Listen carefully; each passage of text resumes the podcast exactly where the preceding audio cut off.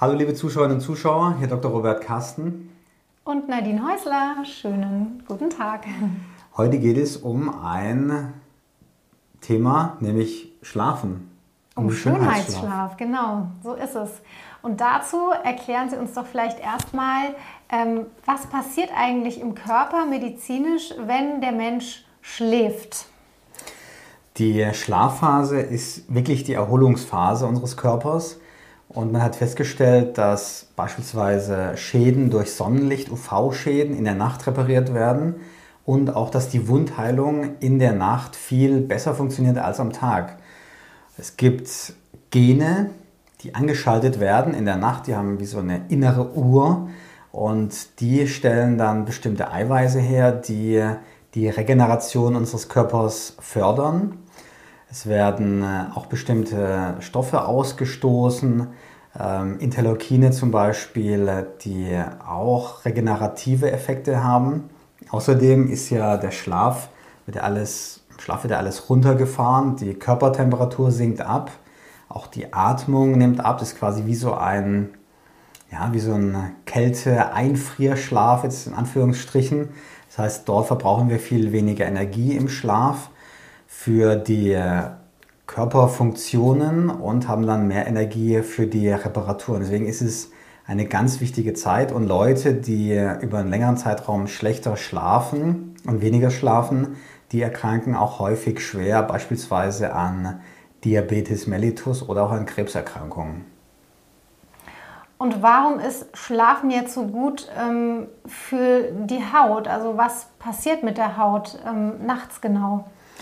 Man hat gefunden, dass Leute, die jetzt nur eine Nacht weniger schlafen, schon deutlich weniger Feuchtigkeit in der Haut haben, auch eine geringere Elastizität haben. Und für uns ist es halt wichtig, dass wir die Schäden, die wir tagsüber einsammeln durch die Radikale, Sauerstoffradikale, zum Beispiel, die unsere Hautzellen angreifen, dass die repariert werden und auch die Schäden, die durch das Sonnenlicht verursacht werden, das sind ja auch Schäden in der Gensubstanz, die auftreten durch Sonnenlicht. Und die werden repariert, sodass dann aus diesen Zellen eben keine Krebszellen entstehen, sondern dass die Zellen sich ganz normal teilen können. Und deswegen ist ein guter und gesunder Nachtschlaf für alle sehr wichtig. Ja, man merkt das ja auch schon, wenn man mal irgendwie nicht so gut geschlafen hat oder eine kurze Nacht hatte, dass die Haut dann auch spannt und einfach sich auch trockener anfühlt. Welche Rituale vor dem Schlafengehen empfehlen Sie denn? Also, dass man das Gesicht abreinigt, ist, glaube ich, unbestritten ganz, ganz wichtig. Ähm, was ist denn noch wichtig und warum ist die Abreinigung so wichtig? Wenn man die quasi im Bett liegt, dann liegt man oft auf der Seite und dann hat man natürlich ähm, engen Kontakt mit dem Kopfkissen und schwitzt man auch. Und ähm, dann können Partikel, die sich auf der Haut befinden, leichter in die Haut eindringen und dort für Entzündungen sorgen. Und auch die Haarbalgenmilbe, die ja, die ja jeder von uns auf der Haut hat, kann dann in diesem feucht-warmen Milieu, gerade wenn eine Creme aufgetragen wurde vor dem Schlafengehen, sich dann noch äh, wohler fühlen und auch für Entzündung sorgen. Wir empfehlen, dass man vor dem Schlafengehen keine Nachtcreme aufträgt, weil äh, die auf der Haut liegt wie ein Film und jetzt außer diesen anderen Effekten, die wir gerade besprochen haben, auch dazu führt, dass man leichter Falten bekommt. Denn dann quillt die Haut auf und wenn man dann auf der Seite liegt und das Kopfkissen so nach oben drückt, dann faltet sich die Haut viel leichter ein, wie wenn man keine Nachtcreme aufträgt. Das wird von allen sehr unterschiedlich gesehen und wahrscheinlich haben auch unsere Zuseher und Zuhörer möglicherweise eine andere Meinung, aber für uns hat sich das bewährt, es so zu empfehlen, keine Creme zur Nacht aufzutragen. Man kann ein Serum auftragen, was die Hautreparatur fördert, was Antioxidantien auch enthält oder bestimmte Stoffe, die die ähm, Abheilung von Schädigungen fördert.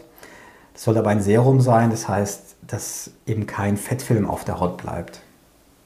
Das ist wirklich ein interessanter Fakt, denn ähm, ja, normalerweise trägt man ja schon, gerade wenn man sich abgereinigt hat und die Haut vielleicht auch danach so ein bisschen trocken ist, ähm, dann auch was für die Feuchtigkeit auf, aber es ist gar nicht so gut. Es gibt ja noch andere Tipps, die helfen sollen, dass man nicht so diese Knitterfältchen bekommt.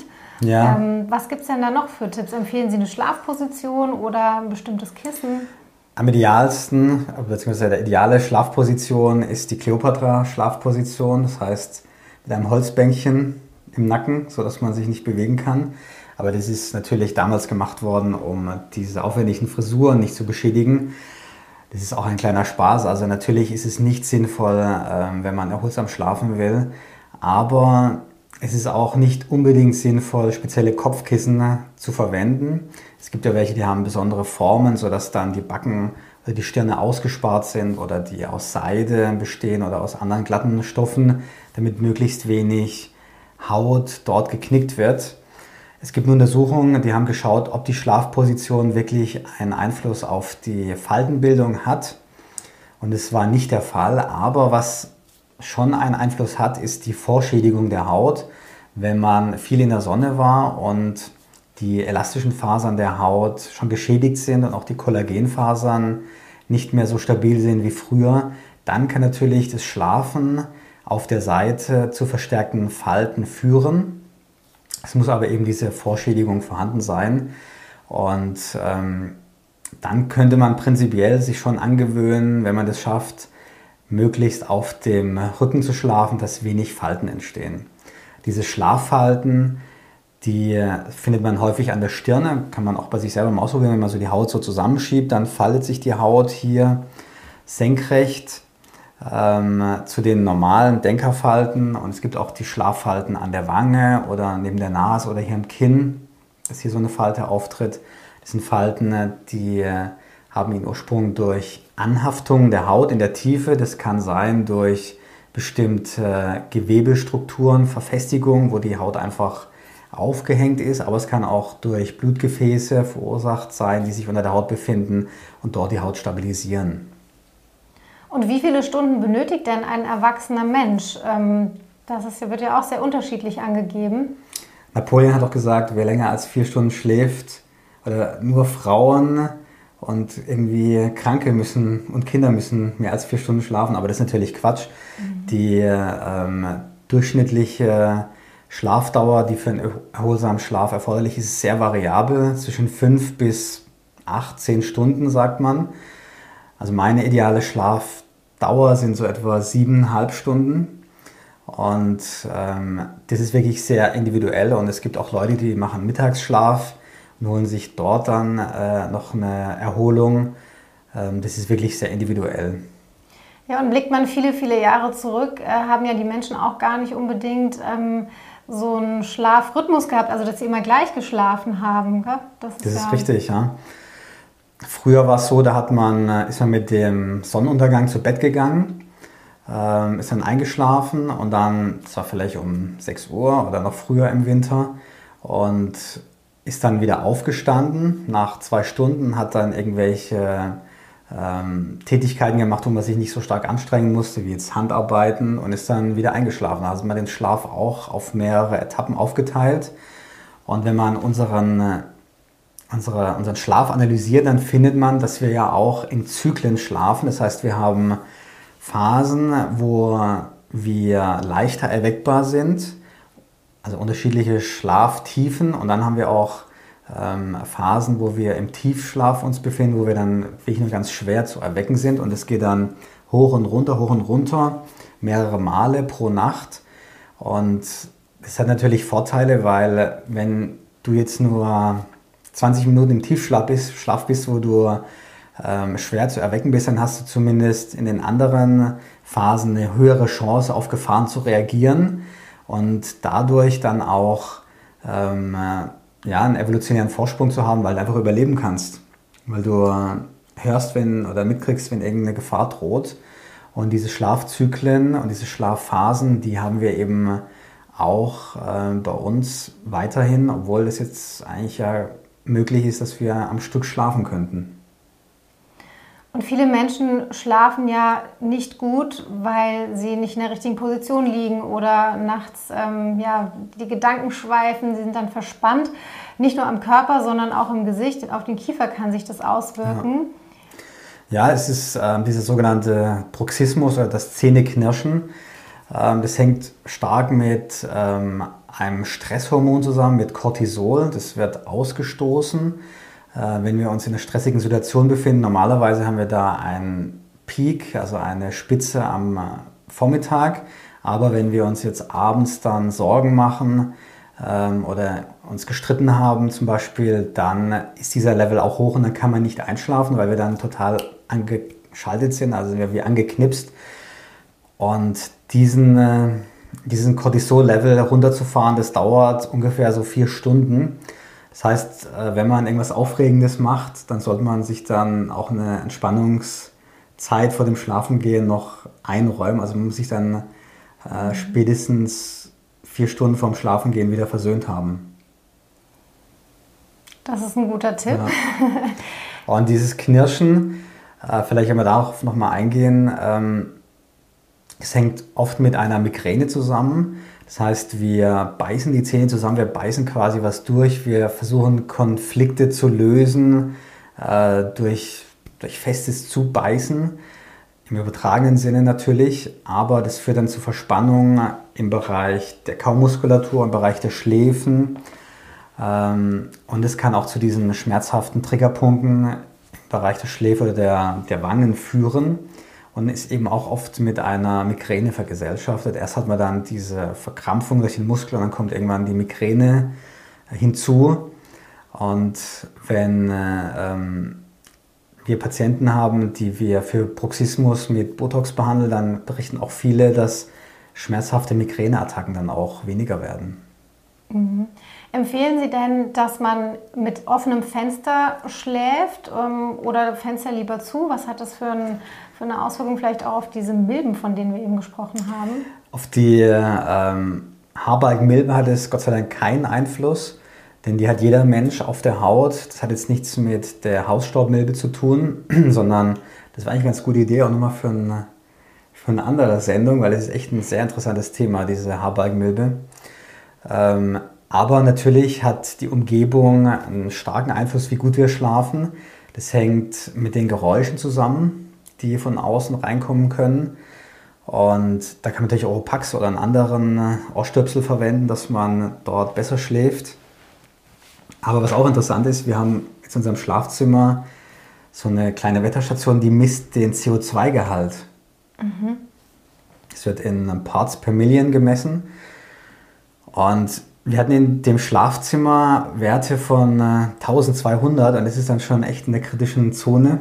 Mhm. Und es, ähm, sobald halt der Raum relativ klein ist und sich mehrere Leute in so einem kleinen Raum befinden, steigt diese CO2-Konzentration an und es ist nicht gesund.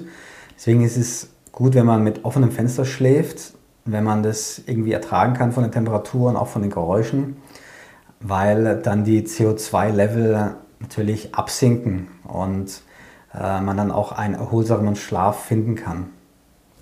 Und viele Menschen haben ja auch das Bedürfnis, nachts zu trinken. Ähm, die bekommen dann richtig Durst. Ja. Ähm, ist das gesund? Sollte man im Schlaf überhaupt trinken oder ist, läuft dann da was anderes schief, wenn man so viel Durst hat? Also wenn man viel Durst hat nachts, dann kann das natürlich super viele Gründe haben. Es kann von inneren Erkrankungen wie Diabetes mellitus bis hin zu Schnarchen ähm, sein. Wenn man schnarcht, hat man den Mund offen und dann trocknet die Mundschleimhaut aus, man verliert mehr Wasser und dann hat man das Bedürfnis eben zu trinken. Das kann dann wieder mit Übergewicht zusammenhängen zum Beispiel oder mit ähm, Störungen im Atemzentrum. Da gibt es also wirklich tausend Ursachen für sowas.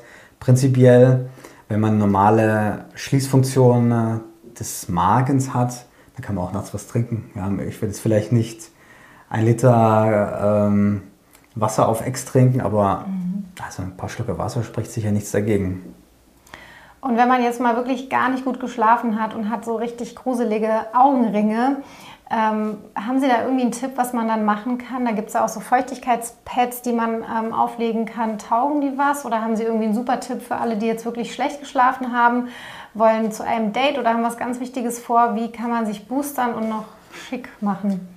Spricht nichts dagegen, mal kurzfristig eine hyaluronsäurehaltige Creme oder ein Gel aufzutragen. Das führt zu einer starken Quellung in der oberen Hautschicht und man sieht dann deutlich frischer aus, hat quasi eine Elastizität äh, in der Haut. Aber Vorsicht, es ist nur geborgt, denn äh, durch die Hyaluroncreme Cremes und Gele trocknen die Haut aus. Man kann dann leicht in einen Teufelskreis reinkommen, wo man immer wieder Feuchtigkeit zuführen muss, weil sonst die Haut zu trocken ist und spannt und man dann auch eine sogenannte periorale Dermatitis äh, auslösen kann, worüber wir ja auch schon gesprochen haben. Mhm. Also kurzzeitig absolut okay, dann Concealer und ein äh, gutes Make-up. Ähm, vorher vielleicht ein bisschen Sport machen, auch wenn es schwer fällt, aber das ist echt wichtig, dass man den Kreislauf in Schwung bekommt. Ähm, das Gesicht kalt abduschen und dann eine gute Pflege, wie gerade besprochen. Ne? Dann kommt man auch nach so einer etwas härteren Nacht wieder drauf. Ja, vielen Dank für die tollen Tipps. Ähm, haben Sie noch irgendwas, was Sie den Zuschauern und Zuhörerinnen äh, noch mit auf den Weg geben möchten? Ja, ich finde es wichtig, dass man äh, Schlafen, äh, ähm, dem Schlaf auch eine angemessene Rolle zukommen lässt, dass man sich darum kümmert, dass man gut schläft und das auch in der Familie zum Beispiel bespricht, dass es auch wichtig ist. Aber das Schlafen darf auch nicht so bestimmend sein, dass man dann sich einen Stress macht und dann vor lauter Stress nicht mehr einschlafen kann. Es muss ähm, auch eine gewisse Balance sein und positiv ist in jedem Fall, wenn man Meditation beginnt, da kann man auch die Alpha-Wellen seines Gehirns abdämpfen. Das sind die Alpha-Wellen, das sind die Gehirnwellen, die man messen kann, wenn man geschlossenen Augen da sitzt oder da liegt, also nicht schläft, sondern einfach die Augen schließt. Und äh, Meditation kann äh, nachgewiesenermaßen die Cortisol-Level, also die Stresshormon-Level reduzieren und auch zu besserem Einschlafen führen. Melatonin ist ein anderer Wirkstoff, der auch dem Cortisol entgegenwirkt und das gibt es in den USA, ist es glaube ich sogar frei verkäuflich. Das nehmen Piloten auch, habe ich gehört, äh, um diesen Jetlag zu überwinden. Das ist aber natürlich wieder eine andere chemische Keule, die auch dann so einen Überhang für den nächsten Tag bedeuten kann. Deswegen ich empfehle Meditation und offene Kommunikation übers Schlafen. Ja, dann vielen Dank nochmal. Wenn Sie Fragen haben, dann posten Sie die gerne unter dem Video. Und ja, wir wünschen noch einen schönen Tag. Vielen, vielen Dank fürs Zuhören und Zuschauen. Einen erholsamen Schlaf heute Nacht und viele Grüße aus Mainz. Tschüss.